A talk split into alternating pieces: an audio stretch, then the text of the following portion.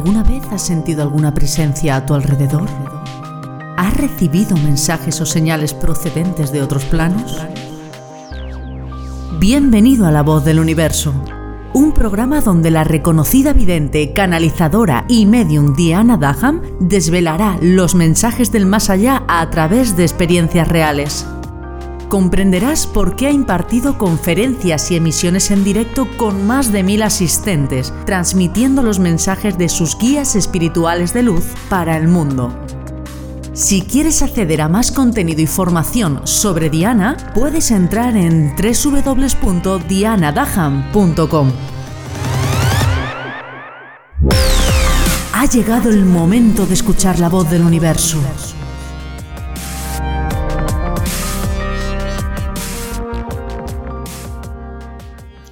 Tipos de posesión. Cuando hablamos de posesiones, no siempre son posesiones demoníacas, que es lo que solemos ver en las películas, aunque también existen, y te hablaré de ellas en los podcasts, porque las he vivido en primera persona.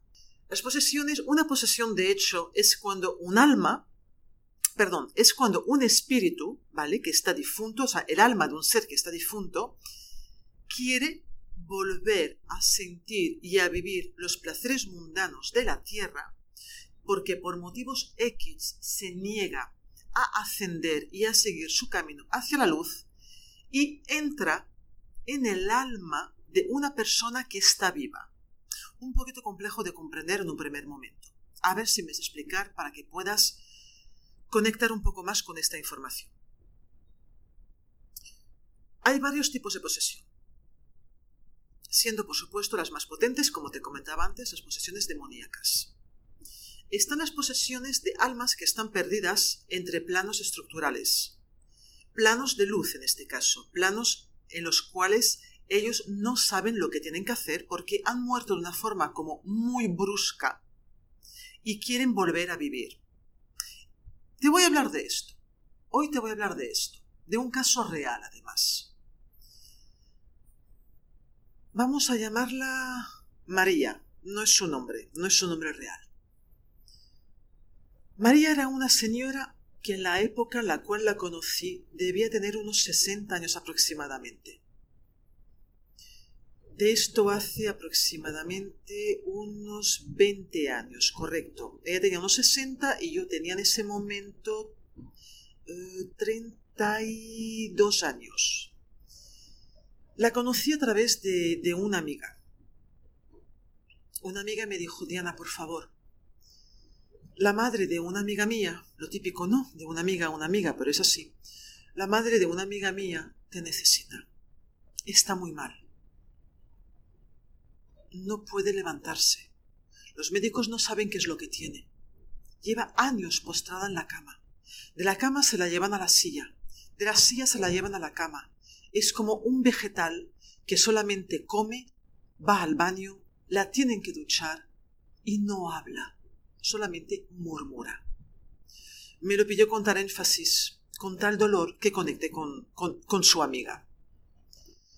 Un domingo, un fin de semana, nos dirigimos mi marido y yo a su casa. Estuvimos hablando con el, con el marido de la señora afuera, antes de entrar en la casa. Vi a un señor totalmente abatido, un señor mayor, de hecho, totalmente abatido. Él ya no podía más con esta situación solamente se lamentaba de que no comprendía lo que le había pasado a su mujer, que se pensaban que eh, por un ictus había perdido, digamos, la cognitividad cerebral y que por eso se había quedado en un estado vegetativo, el cual los médicos no entendían por qué le habían hecho a este buen hombre con estado vegetativo significa que la persona está en cama y no puede hacer absolutamente nada, no puede levantarse, no puede comer. Y esa señora sí que se levantaba aunque solamente fuera de la cama a una silla, y sí que estaba comiendo y, podía beber. Los médicos habían tirado la toalla, diciendo que era algo raro, algo extraño, y que de alguna forma pues estaba dentro de, de esos casos raros de estudio. Yo le dije que yo no, no era médico, que yo no podía hacer nada, que lo único que podía hacer era pues simplemente ver el alma de esta señora, conectar con sus cuerpos astrales y a ver lo que estaba ocurriendo y lo que estaba pasando. Bueno, pues lo que pasó fue una película.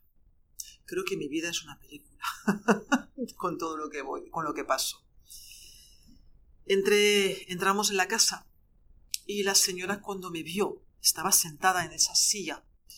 Eh, quiero que te imagines una señora, a ver, 60 años, pero es que 60 años, ella es que aparentaba más de 80, porque su cuerpo era totalmente amorfo, no había musculatura. Yo, yo, yo realmente no entendía cómo se podía sostener sentada en la silla, porque no había nada de musculatura. Era un, cuerpo amorfo, eh, la cabeza mirando hacia abajo. Eh, me acuerdo que se le caía la, la babilla, ¿no? Por el lateral de los labios, de la boca, y no podía fijar su mirada. Era, era algo bastante doloroso de ver. Yo solamente pensaba en, su familia, lo mal, que lo, estaban, lo mal que lo estaban pasando de ver cómo se iba degradando esta persona cada día ante sus ojos. Pero resulta que cuando yo entré, automáticamente su cuerpo se erigió, se puso recta, fijó su mirada hacia mí, se levantó de la silla y me dijo, vete de aquí. Me quedé mirando al marido, me quedé mirando a la hija, como diciendo, oye chicos, aquí me falta información. Me habéis dicho que esta señora está tal y como la he visto yo antes de entrar, o sea, pasando el umbral de la puerta. Y no es así. El marido y la hija se quedaron con la boca abierta, no sabían qué decir, porque no entendían lo que estaba pasando en ese momento. Así que salí lo que yo no quería es ah, molestar, digamos, a la, al poco porcentaje que quedaba de María dentro de ese cuerpo y de esa mente. Digo poco porcentaje porque la otra parte era una posesión. Salí, preparé el escenario, me conecté con mis guías espirituales de luz, pedí ayuda para ella y pedí conexión con su alma. Volví a entrar y María volvía a estar como la primera vez un cuerpo desganado, amorfo, sentado en una silla, sin vida. Pero sí que hablé con el espíritu que había dentro de ella. Ese espíritu me comentó que llevaba muchos años perdido, que se había suicidado. Y no se había ido, perdón, el espíritu no se había suicidado, o sea, se había suicidado una persona y el espíritu no había ido ni a la luz ni a la oscuridad. El espíritu, el alma de esa persona suicidada, se había quedado entre frecuencias energéticas, vagando y perdido. Este señor se suicidó tirándose las vías de un tren y su energía quedó vinculada a esas vías de tren, a ese lugar concreto.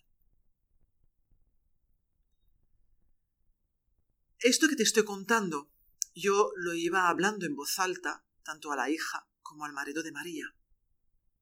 Cuando veía que el marido de María se iba poniendo cada vez más blanco y se iba cogiendo agarrando la silla porque yo creo que estaba a punto de desmayarse. Me lo quedé mirando y le dije, ¿qué es lo que está pasando? Estás conectando con esta información. ¿Puedes ayudarme?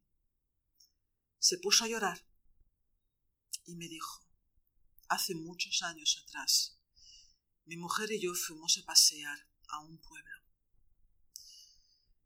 En uno de los paseos que hicimos había unas vías de tren que estaban ya abandonadas, por ahí no pasaba ningún tren. En un momento determinado, mi mujer se mareó y se desmayó. Un desmayo tonto. Pensamos que simplemente había sido una bajada de presión, nada más. Pero sí que es verdad, Diana, que a raíz de este desmayo, ella ya no volvió a ser la misma y fue perdiendo día a día hasta convertirse en lo que tú estás viendo ahora. ¿Qué es lo que ocurrió en este momento?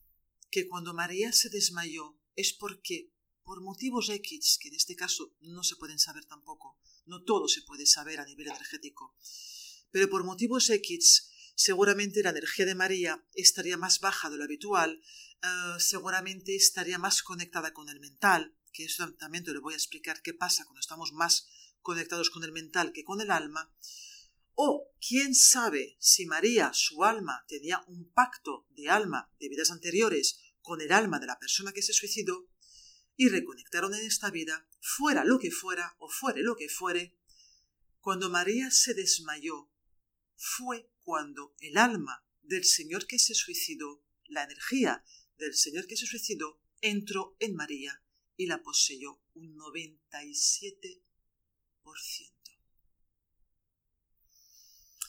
Lo que no entendimos, y de hecho lo que jamás entendí, es por qué este, este señor que se suicidó quiso poseer un cuerpo ah, de una señora pues que no era vital, porque es lo que te comentaba antes, ¿no? Cuando hay posesiones es como que el espíritu quiere volver a vivir, o sea, quiere, quiere reír, quiere viajar, quiere, mm, yo qué sé, quiere bailar, quiere, quiere vivir otra vez.